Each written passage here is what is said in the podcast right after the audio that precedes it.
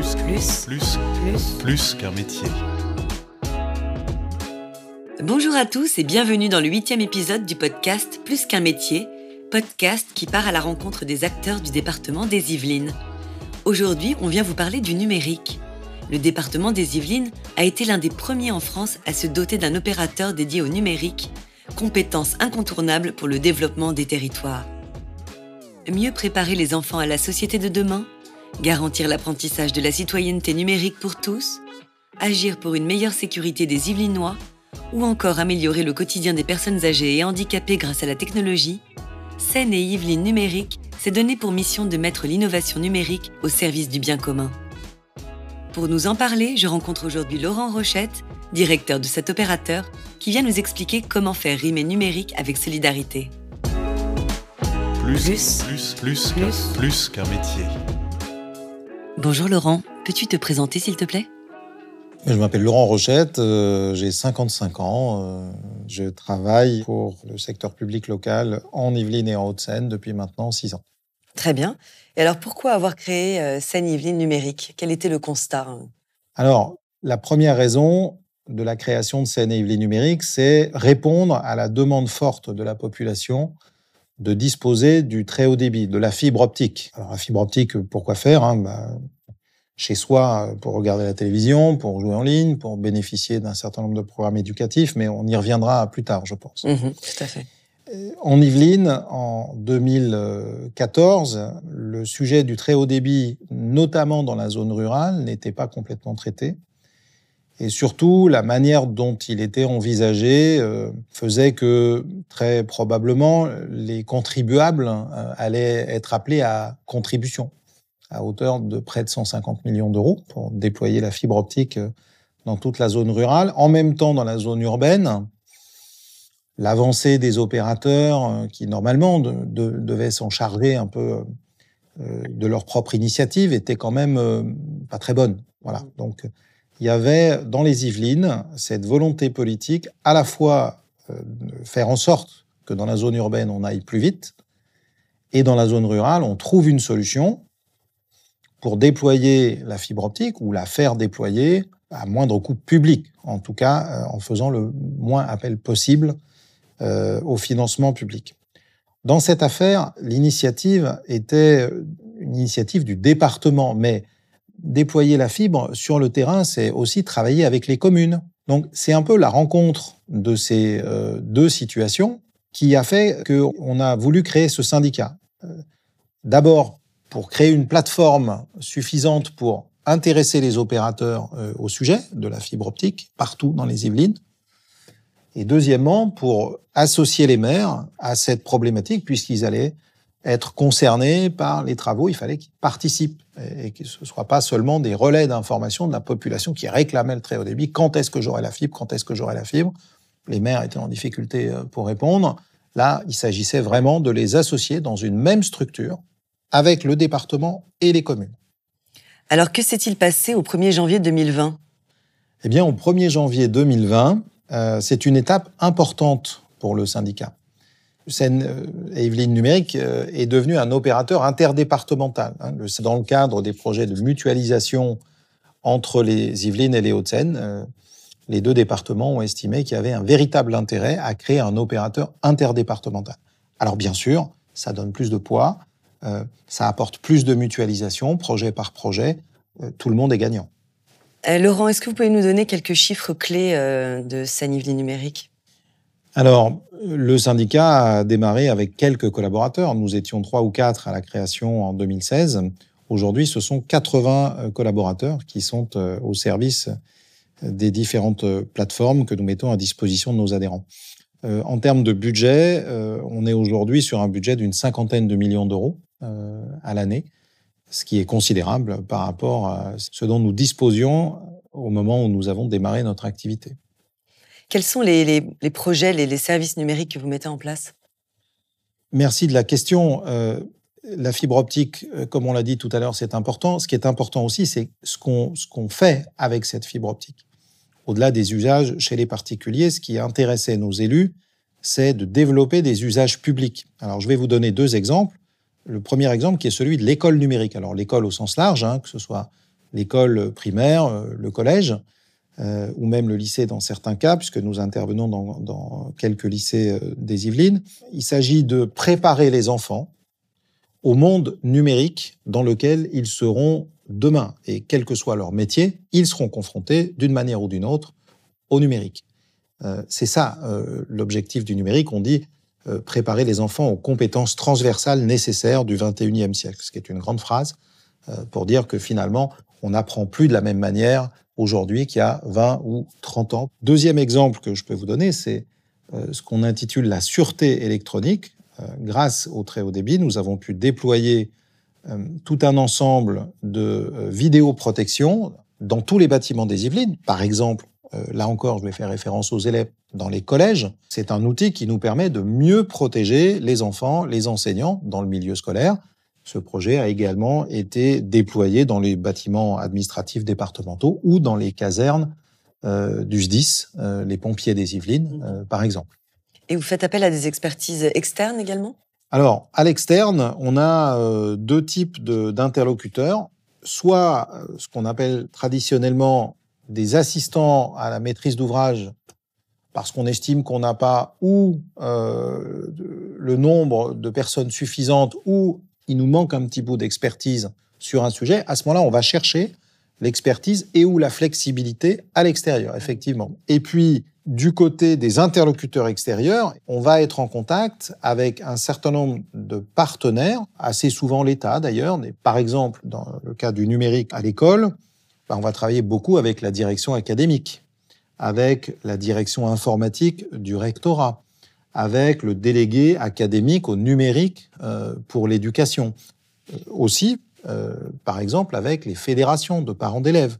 On a besoin de communiquer avec eux sur le sujet de la parentalité numérique, d'expliquer ce que sont nos projets à l'école et au collège.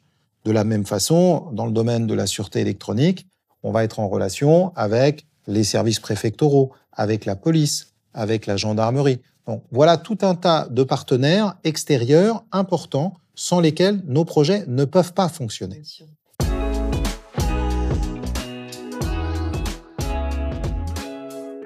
Laurent, en quoi le numérique est important dans le quotidien de tous?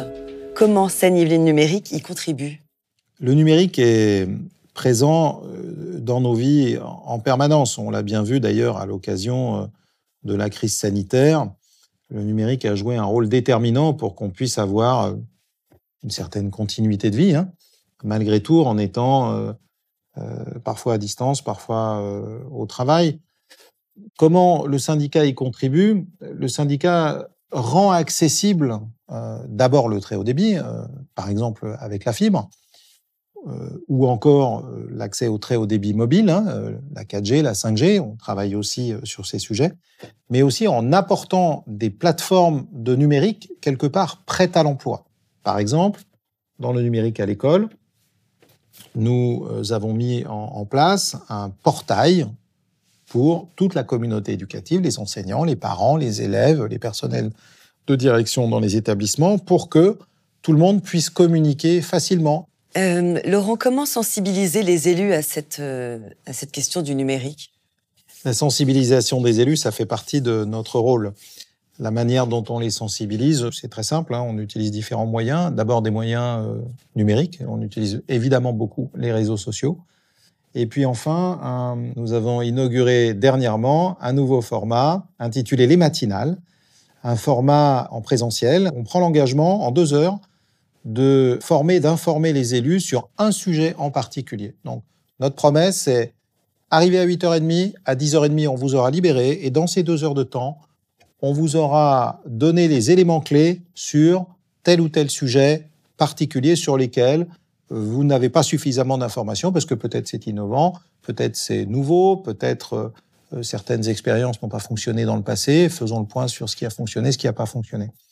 Deux exemples. Euh, une matinale sur la cybersécurité euh, récemment, avec le témoignage euh, d'un maire qui a été victime d'une attaque très pénalisante pour le fonctionnement des services municipaux, ou encore une matinale sur le sujet de la vidéoprotection mutualisée, parce que toutes les communes n'ont pas forcément les moyens d'avoir des agents qui visualisent les images de vidéoprotection. Laurent, est-ce que tu peux nous donner maintenant des exemples très concrets de, solutions numériques que vous avez proposées avec vos équipes? Je vais donner des exemples de, projets et de solutions. Mais au-delà, je voudrais aussi parler de l'accompagnement qu'on fait euh, quand on met à disposition des portails, de la technologie.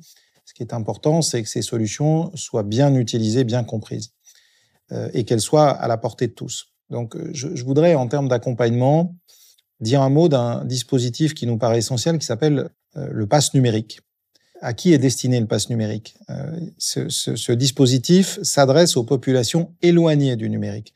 Notre objectif est non seulement de mettre à disposition des services et des outils, mais de faire en sorte que tout le monde puisse les utiliser. On sait bien que ça n'est pas à la portée de tout le monde, naturellement.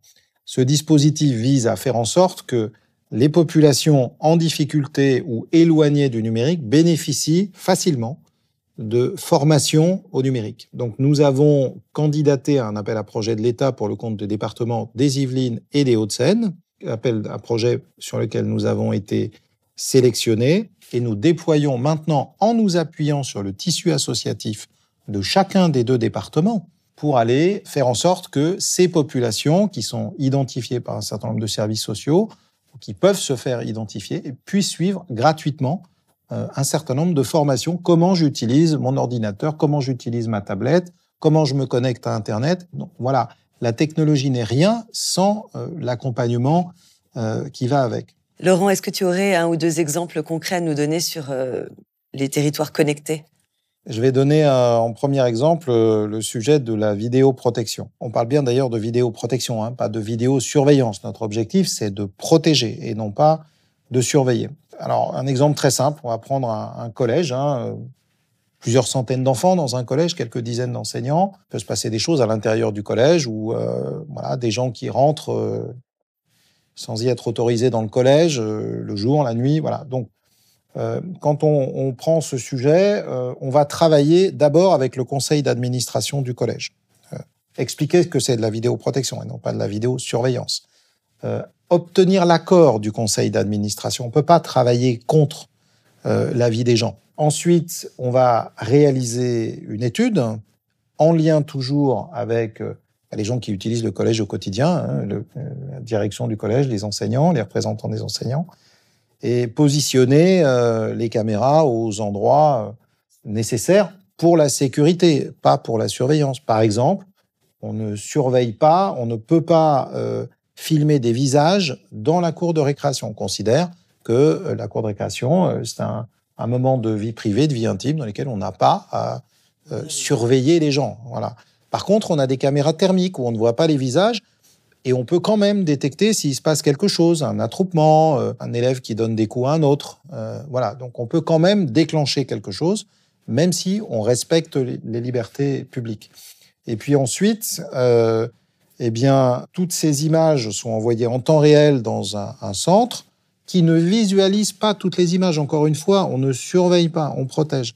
Il y a un certain nombre de détections automatiques d'anomalies, on appelle ça de la DAA, qui font que hop, s'il se passe quelque chose, ou si le système pense que peut-être il se passe quelque chose, hop, on affiche une image. Et là, quelqu'un regarde et va faire ce qu'on appelle de la levée de doute et dire ah ben non, il se passe rien, ça s'arrête là. Ah oui, il se passe quelque chose.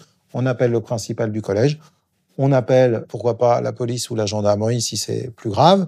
Et puis, on va consigner tout ça dans des registres pour être capable de retracer exactement ce qui s'est passé. Si on se met à faire le rapport le lendemain, on voit qu'on a oublié des détails, les heures, on confond tout. Donc tout est fait euh, vraiment euh, en temps réel quand on constate quelque chose. Un autre exemple euh, que je peux vous donner, Hortense, ça concerne, sur les territoires connectés, ça concerne les bornes de recharge de véhicules électriques. Et là, vous pourriez me dire, mais, qu'est-ce que vous venez faire avec des bornes de recharge et des véhicules sur des sujets numériques? Eh bien, je vais vous dire qu'aujourd'hui, euh, l'énergie et le numérique convergent complètement. C'est-à-dire qu'avec l'intelligence qu'on place dans des systèmes qui consomment de l'énergie, on va être capable de comprendre ce qui se passe, de piloter et de mieux euh, gérer toutes les infrastructures qui consomment de l'énergie. Et les bornes de recharge de véhicules électriques, c'est vraiment un exemple. Donc, nous avons développé cette activité qui consiste donc effectivement à poser des bornes de recharge, à les relier à nos serveurs, à capter des données, non pas des données personnelles, mais des données anonymisées concernant l'utilisation de ces bornes. Ça permet de savoir euh, combien de fois cette borne a-t-elle été utilisée dans la semaine, de se positionner par rapport à la moyenne nationale de l'utilisation des bornes. Peut-être que la borne, elle est au bon endroit, peut-être qu'elle n'est pas au bon endroit, euh, peut-être qu'elle est insuffisante et qu'il faudrait en mettre une deuxième. Donc voilà euh, typiquement des données qui sont intéressantes à, remonter. Et aussi, est-ce que cette borne est en panne? Un, problème souvent récurrent remonté sur les bornes d'ancienne génération qui sont pas vraiment connectées, c'est la borne est en panne. Alors vous, en tant qu'utilisatrice, vous allez à la borne une fois, c'est en panne. Vous allez à la borne deux fois, c'est en panne, c'est terminé. Vous n'y retournez pas. Donc c'est vraiment important, quand une borne est en panne, qu'on soit prévenu tout de suite, qu'on puisse déclencher les actions de maintenance de telle manière à ce que la borne soit indisponible le moins longtemps possible. Donc voilà ce que le numérique permet en matière d'énergie. Il y a encore plein d'autres champs d'application, par exemple sur l'éclairage public, dit maintenant intelligent, ou la manière de piloter euh, les systèmes qui consomment de l'énergie dans les bâtiments. Tout ça, nous relie au numérique. C'est très clair, merci. Qu'est-ce que la confiance numérique, Laurent? La confiance numérique, ça va être la capacité, par exemple, de signer électroniquement un document, c'est-à-dire d'éviter d'avoir à se déplacer pour signer avec un crayon, mais en garantissant que la signature qui est apposée par les euh, deux ou trois parties qui signent un contrat, une convention, eh bien, euh, sont bien les bonnes personnes. Il n'y a pas d'usurpation d'identité. Voilà. C'est ça la confiance numérique, c'est pouvoir dématérialiser en confiance. Donc ça, ça nécessite d'avoir des outils euh, très spécifiques euh, qui permettent de faire ce qu'on appelle de l'authentification. Vous savez, quand vous recevez un code sur votre téléphone pour vérifier que c'est bien vous qui êtes en train de faire une dépense ou que c'est bien vous qui êtes en train de signer un document et pas quelqu'un qui serait en train d'usurper votre identité. C'est ça la confiance numérique ça a une vocation écologique parce qu'on va éviter la consommation de papier. Ça a surtout une vocation aussi d'éviter les déplacements inutiles. Voilà, euh, aller, euh, je sais pas moi, par exemple, euh, au collège ou au département ou à la mairie juste pour remplir un formulaire et signer un document, bah, c'est un peu une perte de temps pour tout le monde. Donc si on peut le faire à distance, rien n'empêche d'avoir du contact humain hein, et de toujours se rendre au guichet, bien évidemment il y a quand même des tâches euh, de nature administrative qui restent sans intérêt et sans valeur. Donc si on peut s'affranchir du temps consommé pour euh, euh, typiquement une signature électronique ou remplir un formulaire, donc ça c'est du temps gagné pour sa qualité de vie, pour faire autre chose, pour avoir moins de stress dans, dans, dans la vie quotidienne. Donc voilà à quoi sert la dématérialisation. Et alors Laurent, on en est où aujourd'hui du très haut débit? D'abord en zone urbaine et le très haut débit, vous avez raison d'en parler, c'est important. Là encore, on l'a vu dans la crise sanitaire, la classe à la maison, c'est bien, avec des moyens numériques, c'est bien, mais s'il n'y a pas de très haut débit, ça ne fonctionne pas.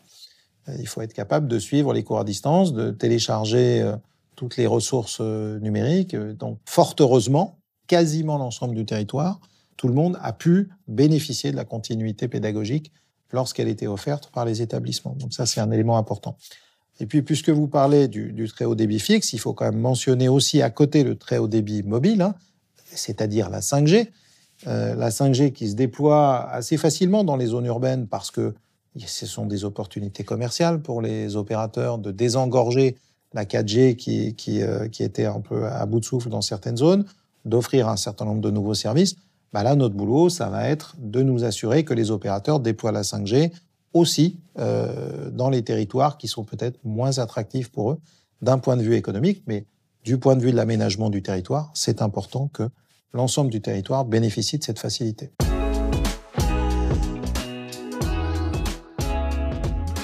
Alors maintenant, euh, quel a été l'impact de la crise sanitaire sur vos activités? Euh, Cette crise sanitaire, vous savez, il y a une formule que j'aime bien qui dit crise égale opportunité. Alors, on ne va pas se réjouir des crises. C'est pas ce que je dis. Par contre, ce qu'on peut dire, c'est, puisqu'il y a une situation de crise, euh, comment on peut en sortir grandi et, la considérer, euh, non pas comme quelque chose de terrible, mais comme une opportunité de grandir. Et ça, on a beaucoup appris à Seine-et-Yvelines numérique euh, à l'occasion de cette crise. Il y a eu une grande mobilisation de l'ensemble des personnels qui n'ont jamais compté leur temps, leur investissement.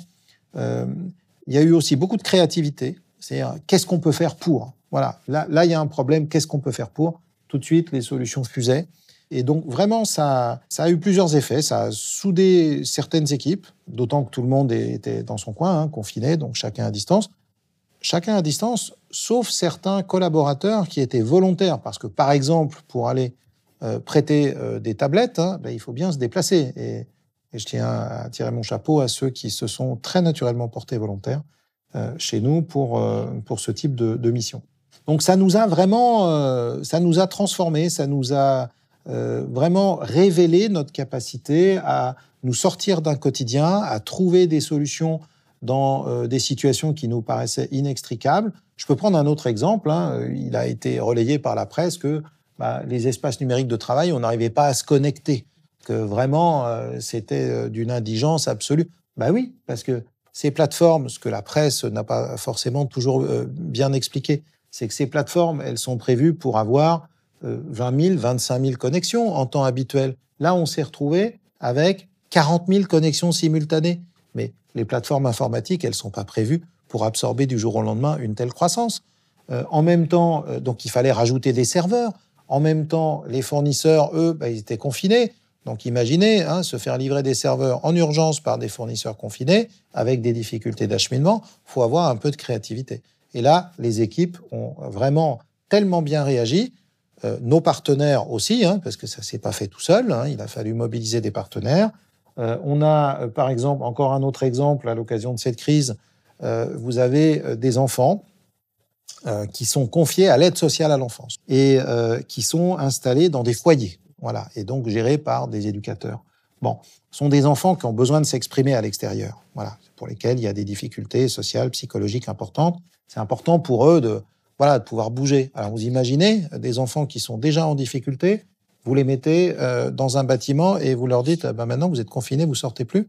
C'est une, une véritable cocotte minute. Bon, donc on a cherché euh, à tout prix des moyens pour pouvoir fournir à ces enfants à la fois des moyens de continuité pédagogique, parce qu'eux aussi ils vont à l'école, hein, bien évidemment, et en même temps euh, bah, des outils pour euh, disposer de loisirs qui, là, devenaient un peu dématérialisés, un peu virtuels.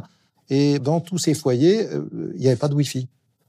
Donc il a bien fallu sortir, euh, mobiliser des entreprises, aller déployer des bornes Wi-Fi. Vous imaginez bien que des tablettes sans Wi-Fi, ça fonctionne pas bien.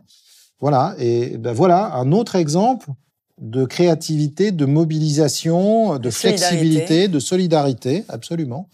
Euh, et, euh, voilà, sur lequel, en quelques semaines, on a pu couvrir plusieurs dizaines de sites avec à la fois cette, offre de, de services et euh, euh, voilà et atteindre des, objectifs encore une fois qu'on peut qualifier d'inclusion, d'objectifs inclusifs. C'est beau, il y a une vraie dimension sociale finalement dans vos activités.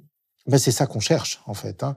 Et quand on recrute à Seine-et-Yvelines numérique, souvent moi j'aime bien euh, voir les gens en dernier ressort. C'est pas forcément moi qui choisis telle ou telle personne qu'on va recruter évidemment, mais moi, j'aime bien euh, avoir euh, les deux candidats que les équipes ont présélectionnés et de voir, par exemple, sur un poste assez technique, euh, la personne qui va faire de la technique pour la technique.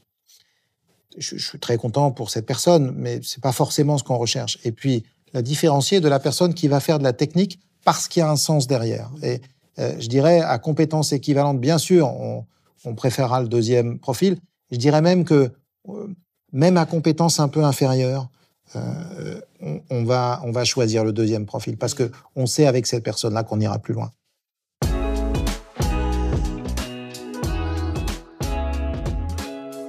Alors, on va parler un peu de toi maintenant, si tu veux bien, Laurent. Qu'est-ce qui te motive, toi, à titre personnel, euh, dans ton activité? Ce qui me motive, c'est plusieurs choses. D'abord, de capitaliser euh, sur 30 ans d'expérience professionnelle où j'ai vu des choses très diverses dans le public, euh, dans le privé, euh, en tant qu'acheteur, en tant que vendeur, dans différentes situations, en Ile-de-France, en province. Et, c'est d'être en mesure de faire la synthèse un peu de, tout ça et de continuer à progresser euh, dans la pratique professionnelle. Ça, c'est un, premier élément.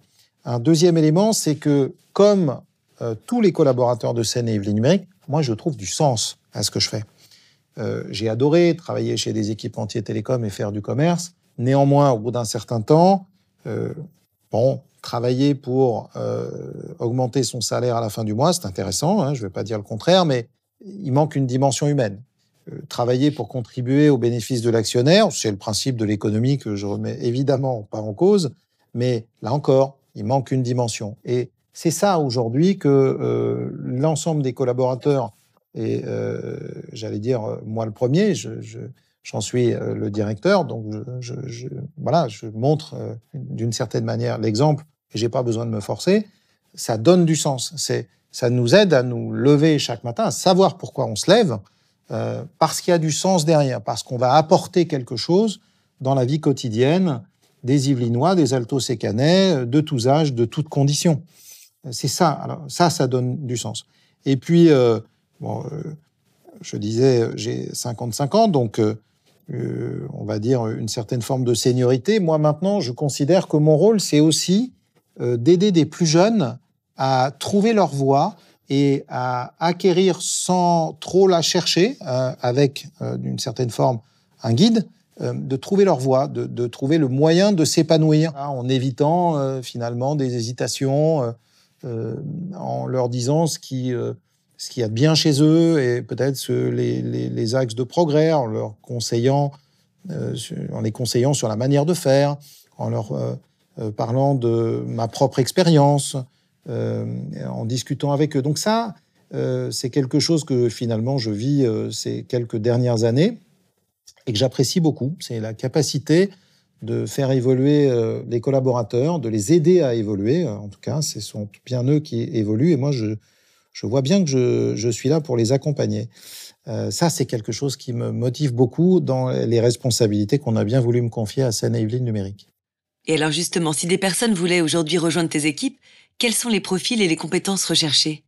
Les profils qu'on recherche sont des gens qui ont du potentiel. Alors du potentiel du point de vue de leurs compétences euh, métiers, bien sûr, un ingénieur réseau euh, dans, en matière de réseau, un intérêt pour la technique, un comptable euh, ou une comptable pour le chiffre, les chiffres.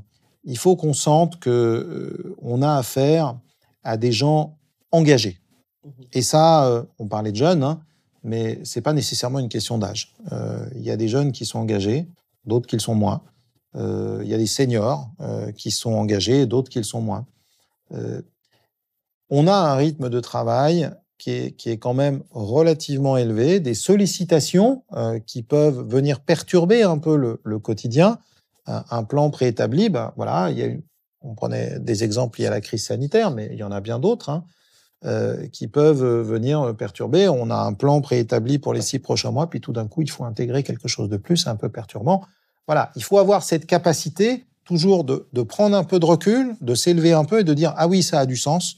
Et oui, ça me perturbe un peu, mais je, vais m'arranger, je vais le mettre de côté, euh, le fait que ça me perturbe un peu. Et comme je suis engagé et que tout ça a du sens, euh, je, vais continuer avec le même niveau de motivation. Donc, c'est ça qu'on va essayer de décoder chez l'ensemble de nos collaborateurs ou candidats collaborateurs, mais chez, chez les jeunes comme chez les moins jeunes. Super. Merci beaucoup, Laurent. Merci, Hortense. Plus, plus, plus, plus, plus qu'un métier. Si vous avez aimé ce huitième épisode, abonnez-vous à notre podcast sur Encore en cliquant sur l'étoile pour l'ajouter à vos favoris. À bientôt Plus, plus, plus, plus, plus qu'un métier.